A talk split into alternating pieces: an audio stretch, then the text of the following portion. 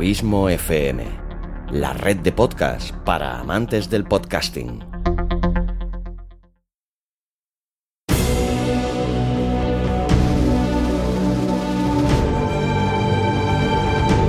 Una producción de Abismo FM y Producciones Carballés, creada para todos aquellos que quieren disfrutar de su tiempo libre escuchando grandes historias.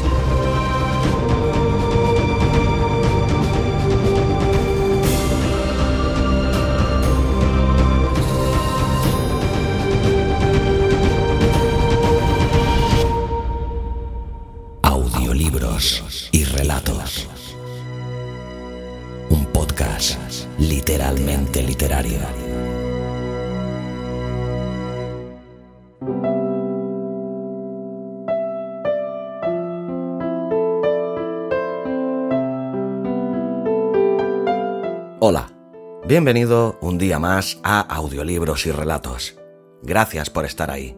Mi nombre es Xavi Villanueva y en este nuevo capítulo, el número 39 de esta segunda temporada, te traigo un regalo. Creo muy sinceramente que un gran regalo. Intentaré ser todo lo escueto que pueda, lo prometo, pero quiero decir mucho en poco tiempo y no siempre es fácil. Hoy se cumple un año de una fecha histórica para este podcast y para Abismo FM. Después de casi 10 meses sin publicar ningún capítulo, mi podcast literario Narraciones desde el Abismo se reinventaba. Pasaba a llamarse Audiolibros y Relatos y aún traía una novedad mayor. La incorporación al programa de una gran voz que sale de una gran persona, la de mi amigo Luis Carballés.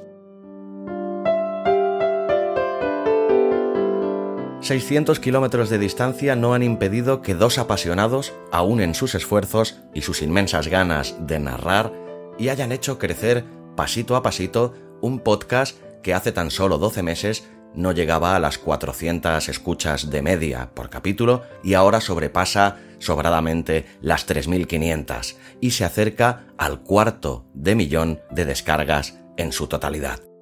Gracias, muchas gracias Luis por ayudarme a parir audiolibros y relatos y hacerlo crecer cada día un poquito más. Y más que lo tenemos que hacer crecer. Ya verás. Gracias también a ti, que nos escuchas semana a semana desde hace tiempo, o desde el principio. Y también a ti, que justo nos estás descubriendo en estos momentos o en el capítulo pasado.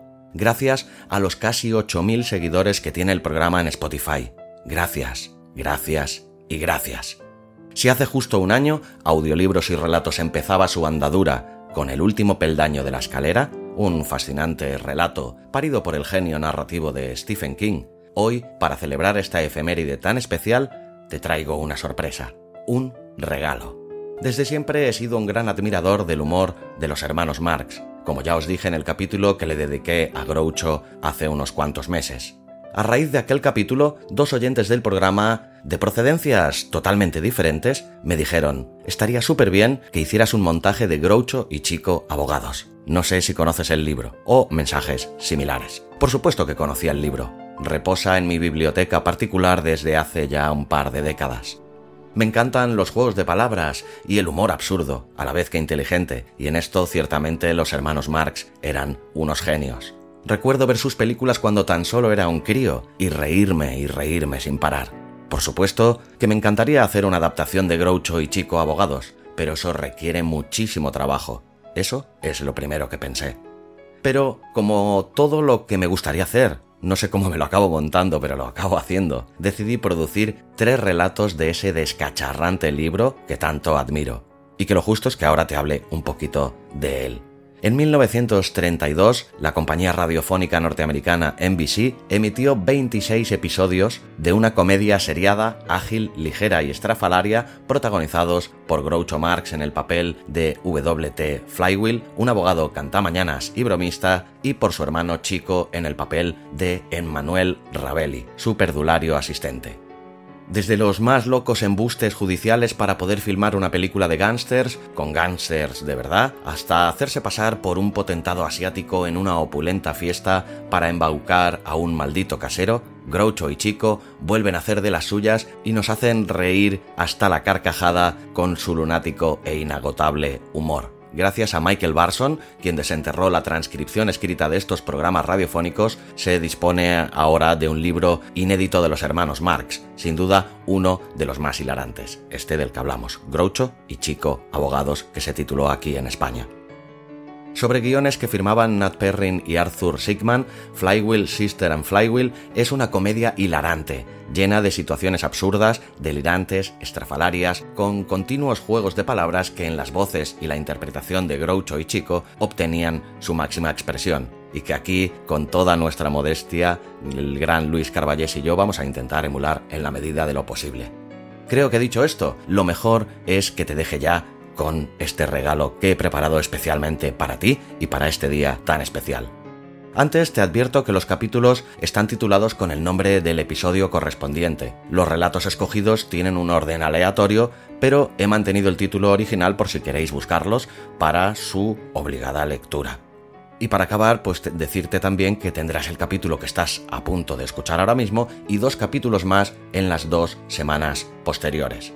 En un futuro no muy lejano publicaremos tres relatos más y si así lo quieres y nos lo haces saber, iremos haciendo todos los que podamos, porque considero que vale muchísimo la pena, ya que como verás son realmente buenos. Gracias a Luis Carballés, Sandra Aguilar y Noemí Berna por regalarme sus voces y su talento interpretativo. Sin vosotros no hubiera sido posible. Gracias de corazón. Ahora sí, disfruta tu regalo. Larga vida audiolibros y relatos.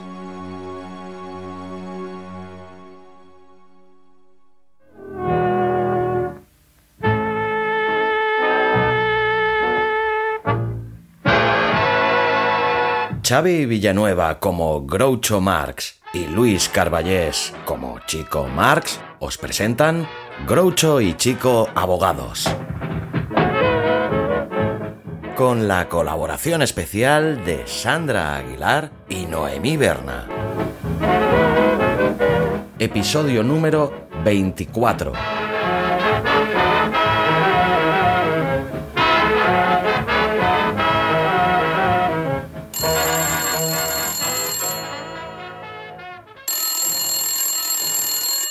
Despacho de los abogados Flywheel Saiter y Flywheel. ¿Quién? ¿Quién? Ah, Mr. Moody.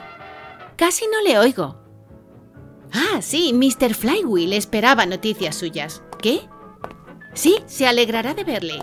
Acaba de llegar. Puede pasarse ahora mismo.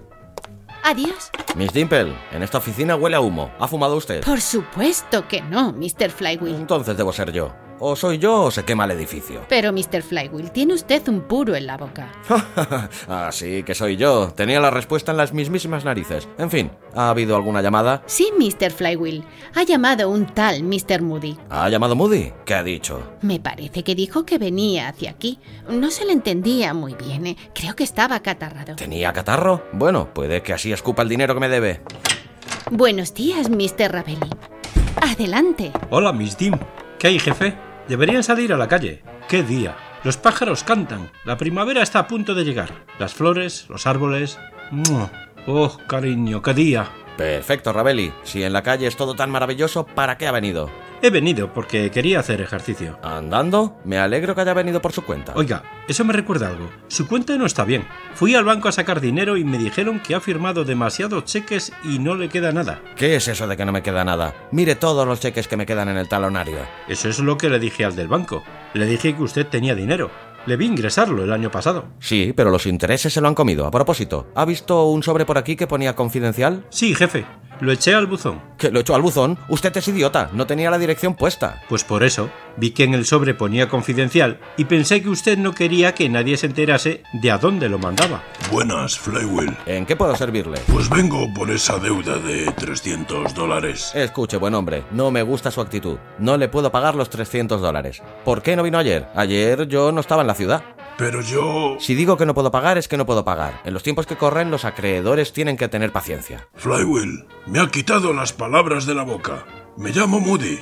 Le debo 300 dólares y no se los puedo pagar. sí, señor. Cuando dijo que los acreedores tienen que tener paciencia. Me quitó las palabras de la boca. En ese caso me las volveré a tragar. Venga, afloje esos 300 o le mando a la cárcel. ¡Ladrón! Pero, Mr. Flywheel, no tengo dinero. Es la pura verdad. Siempre he oído que la verdad duele, pero esta me está matando. Caballeros, estoy sin blanca. Y ya conocen el dicho. No se puede pedir peras al olmo. Oiga, que no queremos peras. Queremos los 300 pavos. Si tuviera 300 dólares no comería peras. En fin, caballeros, soy un hombre de honor. No estoy tratando de timarles. Como usted sabe, trabajo en el negocio del automóvil y voy a dejarles en prenda uno de mis microbuses hasta que consiga reunir el suficiente dinero en efectivo. ¿Quiere decir que nos va a dejar un automóvil? ¡Estupendo! No se metan en esto, Ravelli. Escuche, Moody, ¿dónde está el vehículo ese? Lo encontrarán abajo. El número de matrícula es X13. Aquí tienen las llaves. Ahora tengo que irme volando. Buena suerte con el autocar. Hasta pronto. Oiga, Moody, Moody. Oiga, espere un momento. Jefe, vamos a bajar y echamos un vistazo a nuestro vehículo nuevo. Bueno, le echaré un vistazo. No me hace mucha gracia esta propuesta. Tengo muchos prejuicios contra los vehículos desde que le atropelló a usted uno. Gracias, jefe, pero no me hizo mucho daño.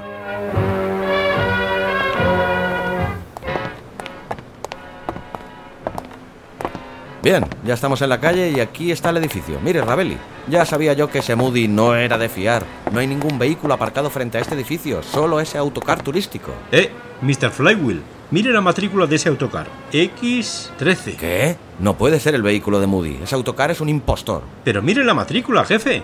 Es X13. En fin, me he llevado un chasco al ver este autocar. Me había imaginado un coupé. Esta barca es más grande que una casa. Tal vez sea una casa flotante. No puede ser una casa flotante. No tiene agua debajo.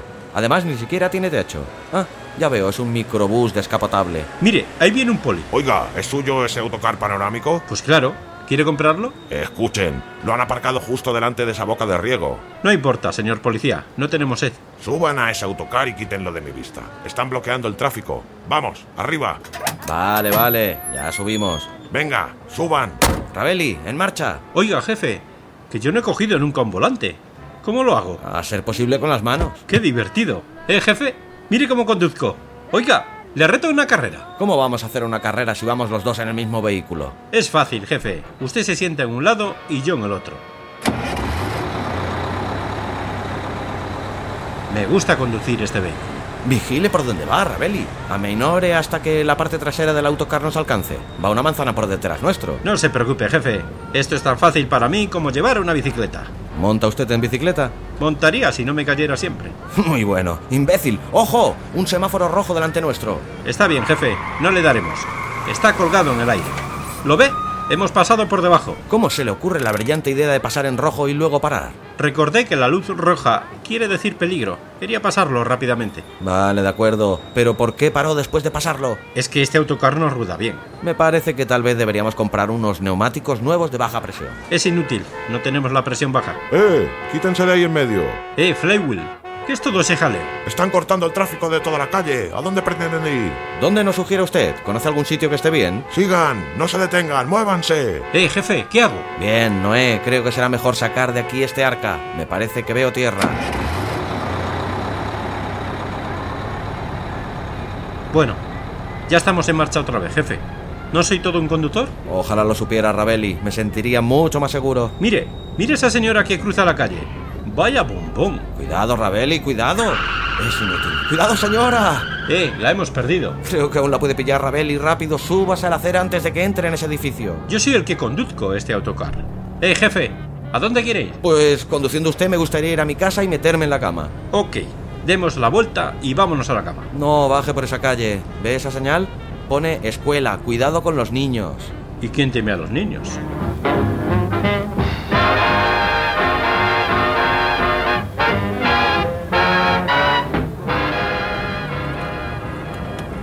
Eh, jefe, ya casi no puedo conducir. Si los polis no nos dejan aparcar este autocar en algún sitio, me voy a poner enfermo. Puede que algún poli nos deje aparcar aquí. Me encanta su optimismo. Oiga, mire, mire, métase ahí. Rápido, podemos parar aquí. Nos están esperando. ¿Qué quiere decir con que nos están esperando? Ahí hay una señal que dice parada de autocar. Oiga, jefe, mire todas esas señoras esperando ahí de pie. ¿Qué esperarán? Seguramente es un comité de bienvenida. Creo que hemos batido el récord de vuelo sin escala. Deténgase junto al bordillo. Le he dicho junto a él, no encima. Ok. Hola, señoras. ¿Qué les ha parecido el amarre? Bueno, conductor, ya era hora de que llegara. Vamos, chicas, subid. Señoras, señoras. Eh, jefe, vaya éxito que hemos tenido. Todas estas carrozas se nos suben al autocar. Bueno, bueno, conductor, ¿por qué no continúa la marcha? Oiga, señora, que no nos vamos. Acabamos de llegar. Tonterías. Tengo contratado este autocar toda la tarde para una salida de nuestra asociación de profesoras. Chicas, ¿tenéis todas las cestas de la merienda? Bien, chicas. Espero que tengan un par de cestas más para Rabel y para mí. Oiga, jefe, yo no quiero. No me gusta comer cestas. Bien, conductor, ¿qué nos va a enseñar? ¿Les gustaría que les enseñara un par de trucos de cartas? ¿Alguna de estas viejas cacatúas tiene una baraja? Oiga, pero ¿por qué no nos ponemos en marcha? No encuentro la cosa que se pisa. Eso no puede ser. Eso es rapidez de reflejo, Rabeli. Pise otra cosa. No, eso no, eso es una profesora. Me parece que ya lo tengo, jefe. ¡Pare, pare! ¿Que pare? Oiga, acaba de decirme que me pusiera en marcha. Va demasiado deprisa. ¿Es que nunca está usted satisfecha? Bueno, espero que este autobús tenga frenos en las cuatro ruedas. Me parece que ni siquiera tiene cuatro ruedas. ¿Es que no piensa enseñarnos nada? Naturalmente que sí, señora. Si mira a su izquierda verá un perro. Y ahora déjeme en paz. Cuando contratamos este viaje, el hombre nos dijo que nos darían una charla durante el camino. ¿Una charla? De acuerdo, señora. Mire por la ventanilla y cuando la vea, paramos. Insisto que nos den la charla. Para eso pagamos. De acuerdo, señora. Tendrá su charla y usted será la primera en lamentarlo. Señora Sirrabelli, poco acostumbrado como estoy a hablar en público... Bueno, ya me estoy acostumbrando. Oiga, jefe, siéntese. Rabelli, tal vez no le guste mi charla, pero hay quien aprecia las cosas selectas de la vida. Señoras, acostumbrados como estoy al público... ¿Qui- ¿Quién me ha pegado? ¿Quién me ha dado ese batacazo? Rabelli, nos atacan. Ya le dije que se sentara, jefe. Era un túnel demasiado bajo. Tan bajo. Uno de los túneles más bajos que he visto en mi vida. Mira que atacarme cuando estaba de espaldas. Desde ahora, cuando hable, les daré la espalda a las mujeres. Aunque no sé qué es peor. Bueno, eh, ¿dónde estaba? Estaba usted a mi lado, de pie en el asiento. Bueno, tendré que empezar de nuevo. ¿Quiere que dé la vuelta y vuelva a pasar por ese túnel otra vez? Escuche, ya hemos tenido bastante túnel por esta tarde. ¿Qué es ese gran edificio que acabamos de pasar? ¿Qué edificio? Tendrá que hablar más deprisa, señora. Ya ha pasado. Bueno, pues, ¿cuál es ese edificio que viene ahora? Tendrá que hablar más despacio. Aún no hemos llegado. Bueno, ¿por dónde pasamos ahora? Pero, oh, es la tumba del general Grant. ¡Qué tontería! La tumba de Grant está en Riverside Drive, al norte de Nueva York. Lo perdió todo en la bolsa y tuvo que trasladarse a un barrio más barato. ¿Tiene alguna otra idiotez que preguntar? ¿Qué es esa cosa tan curiosa que hay a su derecha? No se alarme, es Rabelli. No me refiero al imbécil de su amigo. Bueno, eso le quitará un gran peso de encima. Señora, ¿podría usted dejar de quejarse? Joven, no me gusta cómo conduce usted este vehículo. ¿Tiene carné de conducir? Bueno, me dijeron que me lo darían. Pero lo tiene ahora. No, aún no he aprendido a conducir. Nunca había oído una cosa igual. Señora, usted habla demasiado. ¿Esa es manera de dirigirse a una señora? ¿No sabe que debe ser siempre educado con el sexo inferior? Nunca me habían insultado de este modo. Por favor, señora, cierre el pico. Habla usted demasiado. Eso es lo que yo dije, jefe. Ya lo sé, Rabelli, pero no dijo por favor. Todo este asunto me saca de quicio. Y ya me estoy cansando. Salimos de excursión para ver cosas y ustedes aún no nos han hablado de nada. Oiga, le acabamos de decir que se calle. ¿Qué más quiere? Muy bien, señora. Haré cualquier cosa para que se calle. ¿Ve ese gran edificio de ahí? No, ¿dónde? El que tiene a su izquierda, el de las chimeneas altas y el portal grande. Ah, sí, ahora lo veo. ¿Qué es? No tengo ni la más remota idea. Supongo que un edificio. Es usted un guía magnífico.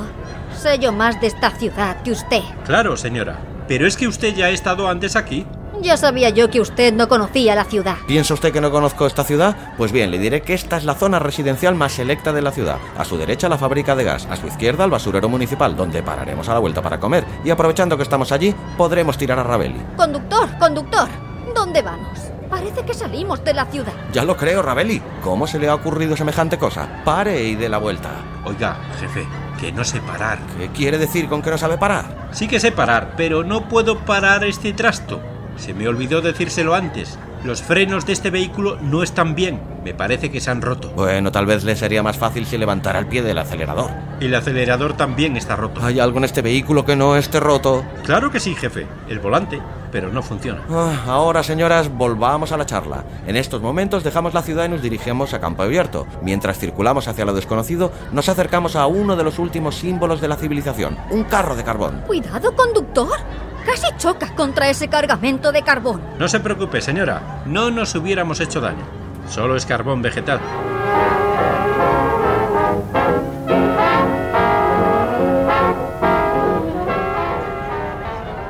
Conductor, conductor, ¿vamos a volver a la ciudad o no? Hace horas que circulamos por el campo y las chicas y yo tenemos que coger el tren. Muy bien, señora. Usted encuentre el tren y ya lo perseguiré. Insisto en que nos lleven de vuelta. Debemos de estar a muchas millas de la ciudad. ¿Cómo se llama ese pueblo que acabamos de atravesar? No se preocupe por los detalles, señora. Lo que quiero saber es en qué estado estamos. ¡Qué vergüenza! El sol se está poniendo. Dentro de una hora ya será de noche. ¿Y es eso culpa nuestra? Ravel y estas mujeres me están poniendo malo. ¿No puede parar el autocar y tirarlas? No, ahí hay un cartel que dice prohibido arrojar basura. Conductor, conductor, nos acercamos a un paso sin barrera. El cartel dice, paren, miren y escuchen. ¿Mm? Bueno, señoras, pueden ustedes mirar y escuchar lo que quieran, pero no podemos parar. Ravel y ojo con los baches. Vamos a pasar la vía. Mire, jefe, es maravilloso. He conseguido parar el autocar. Soy un chico listo, ¿eh? Ha parado usted justo en medio de la vía. De marcha atrás. Arranque, salga de ahí. Está usted en la vía. Tómeselo con calma, señora. La cabeza de Ravelli siempre ha estado en vía muerta. Rápido, rápido, viene un tren. Salga de los raíles.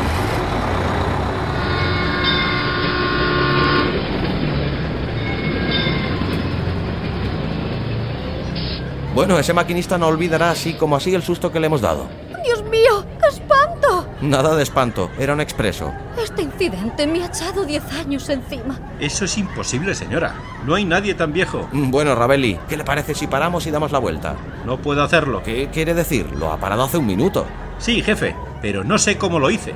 Es intolerable. No podemos continuar así. Primero nos saca al campo y luego pone en peligro nuestras vidas. Señora, me sentiría feliz si pudiéramos hacer parar o bien el autocar o bien sus graznidos. Pero miren qué bosque nos estamos metiendo. Es espantoso. Ojalá pudiera acordarme de lo que hay que pisar para parar este autocar. Pero si estamos en pleno bosque. Ha anochecido. Chicas, mirad hacia atrás. Se nos viene encima una tormenta. ¿Dónde, señora? ¿Por dónde? Ravelli, Ravelli, esté alerta, vigile por dónde va. Bueno, Ravelli, eso ha sido una buena forma de parar. Oiga, jefe, no me gusta tener que decírselo, porque se pone siempre como un loco. Pero me parece que le hemos dado a un palo de telégrafos y tengo la impresión de que nos lo hemos cargado. No se preocupe, aunque sea un palo para alguien, para nosotros no es un palo porque no es nuestro palo. ¿No puede tener más cuidado? ¿Por qué no mira usted por dónde va? Ravelli, me parece que ya sé cuál es el problema. Tenemos los neumáticos desinflados. Espere un momento, jefe. Voy a mirar. Pues no, no tenemos los neumáticos desinflados. Así que le parece que no, ¿eh? ¿Y cómo llamaría usted a estas damas? Bueno, ¿a qué esperamos? Nos sube a este vehículo y nos saca precipitadamente de la ciudad. Conduce como un loco y luego se para en este lugar solitario, justo cuando se nos viene encima una tormenta. ¿Qué piensa hacer al respecto? Mire, estoy tan harto de esto como usted. Vamos, Ravelli, hay que salir de aquí. Deprisa, pise el acelerador y arranque el trasto. Ok, jefe. Oiga, usted, imbécil, ¿cómo se le ha ocurrido semejante idea? Usted me dijo que pisara el acelerador y lo arrancase. Ya lo sé, pero no le dije que rompiese el parabrisas con él. Va a ponerse a llover de un momento a otro. Bueno, después de la lluvia estarán más limpias. Me parece que nos hemos perdido. Cállese, señora. No estaremos perdidos mucho tiempo. Hay un cartel ahí mismo junto al vehículo. Ravelli, salga y mire lo que pone. No veo lo que pone, jefe. Está muy oscuro. Vamos, vamos, si no lo ve desde ahí abajo, trepe y léalo. Ok, jefe, allá voy.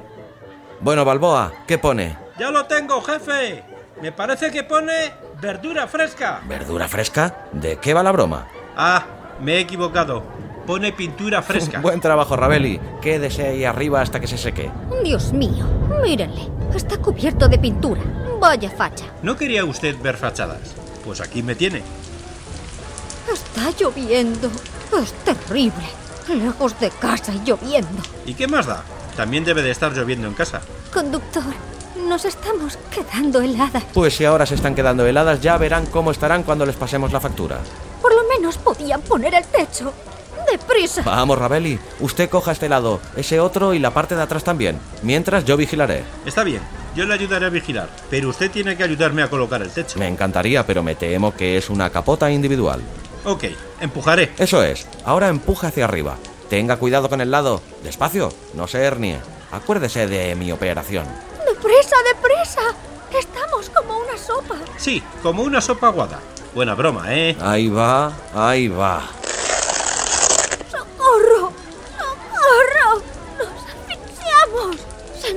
Caído la capota encima! ¡Levántenla! Oiga, es que no hay modo de tenerlas contentas. Me están entrando ganas de mandar todo este asunto al traste. Eh, jefe, ¿dónde se han metido las viejas? Están debajo de la capota, Rabeli. Oiga, esto se está convirtiendo en un circo. Salga y cómpreme unos cacahuetes. ¡Nos esto de encima! ¡Deprisa! ¡Deprisa! Está bien, está bien. ¿Cómo se sienten ahora, señoras? Están intentando hacernos. ¿Es que pretenden ahogarnos? Jefe, es una idea magnífica. ¿Cómo se le ocurrió? Es mi instinto maternal reprimido. Buena, Buena broma, ¿eh? Mire el agua de la carretera. Está subiendo. Es cierto, Rabeli. Eche el ancla antes de que empecemos a ir a la deriva. No tenemos ancla. Echaré a una de estas señoras.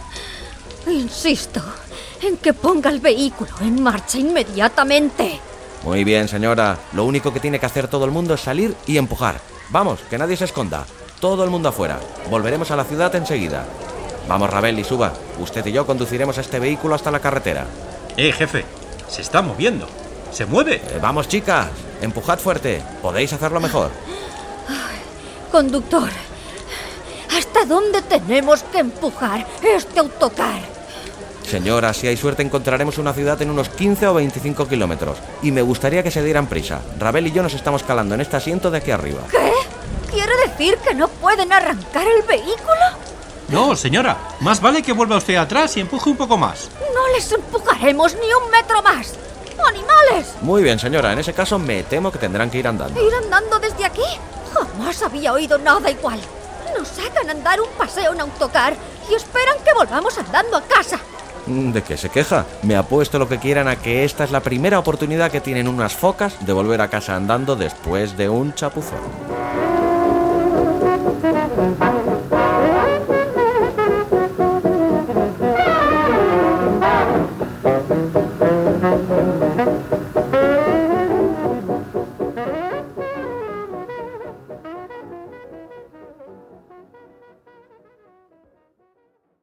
Si te ha gustado el relato, ayúdanos compartiéndolo en tus redes sociales. Nos encontrarás tanto en Facebook como en Twitter como Abismo FM y Producciones Carballés, respectivamente.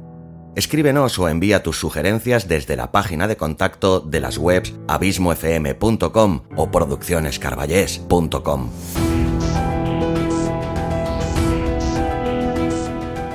Y si te ha gustado el podcast, te recomiendo que te suscribas a él sea cual sea la plataforma desde la que nos escuchas. Síguenos también en Spotify. Hasta la semana que viene. Y relatos. Un podcast literalmente literario.